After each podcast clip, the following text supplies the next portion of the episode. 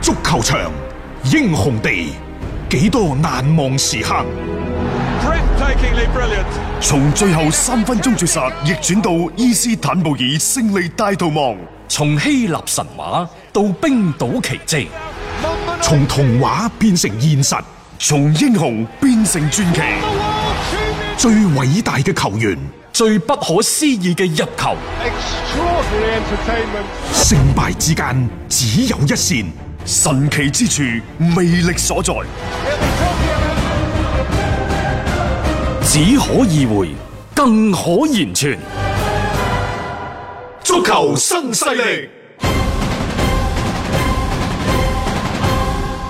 翻翻嚟係第二 part 嘅足球新勢力，我哋啱啱講到呢，就皇馬作客對住加泰，誒、呃有關皇馬嘅消息呢，喺啱啱過去呢個禮拜竟然同文尼聯繫咗起身。嗯，啊當然啦，就空穴來風未必無因啦，但我又唔知呢啲消息喺邊度傳出嚟嘅。 起碼即係你話東窗轉會話文尼，似乎係一個不可能完成嗯嘅哦我覺得不任合務時宜咯，呢、個時候即係可能純粹係叫做煲下水先，啊放啲風聲出嚟嚇，誒、即係咩用意呢樣嘢好難講。文尼呢而家處於一個冇升期，嗯即係歐洲一啲主流嘅足球網站打出嚟嘅身價，從一點二億到兩億不等。我咁高啊？誒，任何一個人嘅身價起嗰陣時咧，肯定有人俾出估值會高啲，嗯有人估值俾出嘅估值會低啲，即係佢未去到一個主流嘅估值，嗯未穩定，一拉拉升嘅時候，肯定有啲走得快啲，有啲走得慢啲，嗯啊去到年可能去到賽季尾，就可能就定咗喺一點五、一點六億都唔出奇，嗯呢個好正常嘅啫。只不過講到今晚呢場賽事呢，即係你話邊個贏，真係難講， 但係可能入波數字唔多呢誒、，我同意。啊就會成為呢場波嘅主哎我都流。覺得係，因為加泰肯定喺主場都係幾穩守嘅嗰一隻嚟嘅。皇馬你而家咁樣嘅進攻火力，你唔一定話輕鬆就可以洞穿對方嘅防守。咁而皇馬嘅防守又幾好咁樣啊，可以去限制對方嘅一個進攻。所以我覺得喺呢、個即係考慮嘅角度嚟去睇翻啦，呢場波可能向住一個即係入球數偏細嘅一個方向啦，去發展都唔出奇嘅。好啦，咁啊西甲嗰度其他賽事，聽下大雄呢，仲有咩補充先嚇？啊，咁啊，其實今晚西甲方面呢，就仲有馬體會會對利雲特嘅。咁、嗯其實我覺得可以食住到細嘅，因為馬體會在此之前嘅狀態係好翻一嘅。贏開就贏啊啦。係啦，咁我覺得其實休整過一段時間，以呢啲球隊佢本身嘅嗰種嘅風格嚟講，有咁充分嘅休整之後呢，喺佢哋主場你想攞着數，其實好難嘅一件事。呢隊波入邊呢，誒、大家可能即係已經唔記得個球員叫湯馬士利馬啦。哦，係係 n o m a 啊嘛，嗰嗰佢陣時喺係摩納上個哥賽季去係嘅。喺摩納哥打得好好啊呢、嘅。個呢、個賽季呢，即係因為馬體會換咗好多人，可能都唔記得佢。嗯但係實際上呢，湯馬士利馬喺馬體會從嚟都冇打出過身價，真係嘅。亦都係成為即係誒以前馬體會係最大嘅黑洞啦。買翻嚟啲人都打得出嚟嘅。嗯湯馬士利馬可能係為數唔多打翻出嚟、打唔出嚟嘅人。拆招牌嗰、個。啊！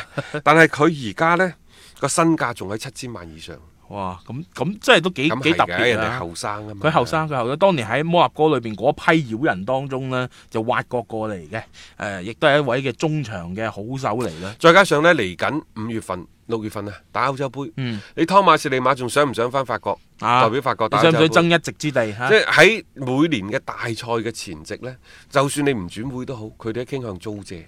熱刺呢，而家就話買人咁貴啊，唔嗯買住啦，不如租借啦。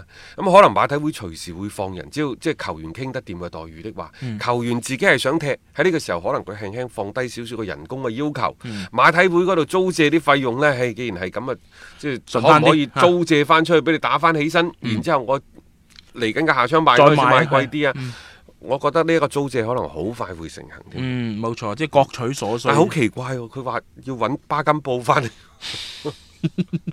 國安嗰個啊，係啊， 以前踢過西甲嘅維拉利爾嘅前鋒 嚇，咁呢個聽住先啦嚇，因為我就喺國安嘅角度嚟講，你咁容易揾人咩而家 嚇？即係老實講，搲住一個嘅即係外援咧，好使好用的話咧，就肯定唔會輕易放佢走嘅。呢、個有啲難度啦， 大家先聽住先啦嚇。即係但係即係馬體會亦都講到明，佢哋係需要一啲能夠入到波嘅球員係、啦，啊因為你而家前邊嗰啲咩菲利斯全部都入唔到入啊唔嘛，到啊，嚇摩拉達嗰啲真係啊摩拉達都入唔到，好啦，佢而家話想揾卡雲尼，啊，卡雲尼你就入得到噶啦 咩？啊，好奇怪嚇！即係你湯馬士利馬，即係即係成班都係呢啲呢啲啲妖風嚟嘅。之前唉，我覺得有咁咁多，以前有咁好嘅一個嘅環境出產神風，而家又可能還緊以前啲人品都唔出奇係嘅。冇錯。你揾一個嚟，可能以衰一前個。呢，即係馬體會嘅前鋒係無寶不落㗎。係啊，誒、但係 自從個積信馬天尼斯 賣走咗之後，好似就打壞咗嗰個成個嘅風水啊！對於佢哋嚟講嚇，誒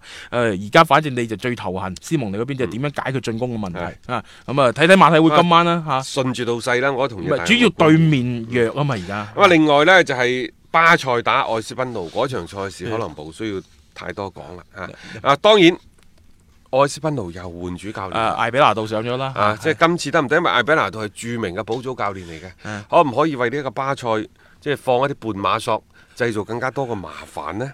啊，母女迎嚟咗呢個艾比拿度第第四任嘅咯，應該係啊，啊係啊，四朝元可老唔啊可？以可唔可以換嚟一次嘅爆發呢？我梗係覺得呢個四朝元老真係有啲揶揄啊、冇類嘅一種感覺啦。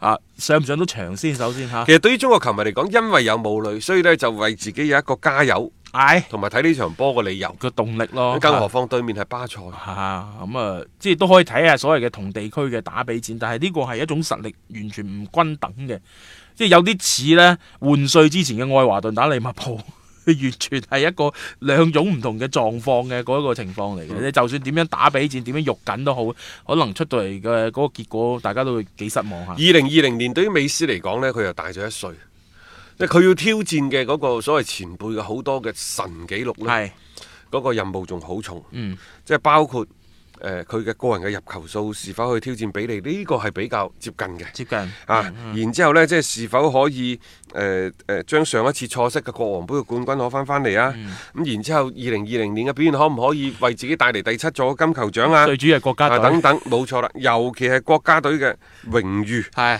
即係誒攞到一項，即係除咗零八年奧運會冠軍，因為奧運會冠軍從嚟喺足球呢個項目入邊係唔入流嘅。係啊冇錯。美洲杯冠軍、啊世界盃冠軍係兩年之後再講。係今年有美洲杯㗎，有啊，所以我咪話咯，呢幾年已經俾咗好多機會俾佢去嘗試。你諗下其他歐洲嗰啲球員啦，你點你都要等兩年啊、四年咁樣啊嘛。然之後今年呢，仲有一個是否去追平誒沙維當初喺巴塞嘅出場嘅記錄啊等等，呢啲肯定得嘅。呢個肯定得，咩俾都俾到時間換佢，空間嘅絕啫，對係俾到佢嘅呢樣嘢。即係你作為巴塞嗰邊啦，就算佢唔踢得，都擺佢上場。嗯一一一步步嚟啦一步步嚇。嚟新年第一場嘅賽事，係對於美斯嚟講，對於巴塞嚟講，啊對手相對比較弱。嗯啊佢哋可能係手到拿來的三分。對於愛斯賓奴，尤其對於中國球迷嚟講，因為有美斯，更因為有母女，可以令到呢一場賽事可能更加多人關注。嗯係嗯咁啊，大家亦都可以拭目以待佢哋雙方嘅表現啦。有魄力，有魅力，聽波就聽新勢力。一個為足彩愛好者度身訂造嘅全新資訊平台北單體育，經已全面上線。北單體育擁有基於北京單場賽事作出全面評估嘅優秀團隊，雲集張達斌、陳奕明、鐘毅、李漢強、呂建軍等大咖，為你帶嚟更專業嘅賽前預測分析以及賽後總結報告。北單體育無需註冊，一鍵辦理。想避免足彩市場起起伏伏，快啲嚟微信搜索公眾號北單體育，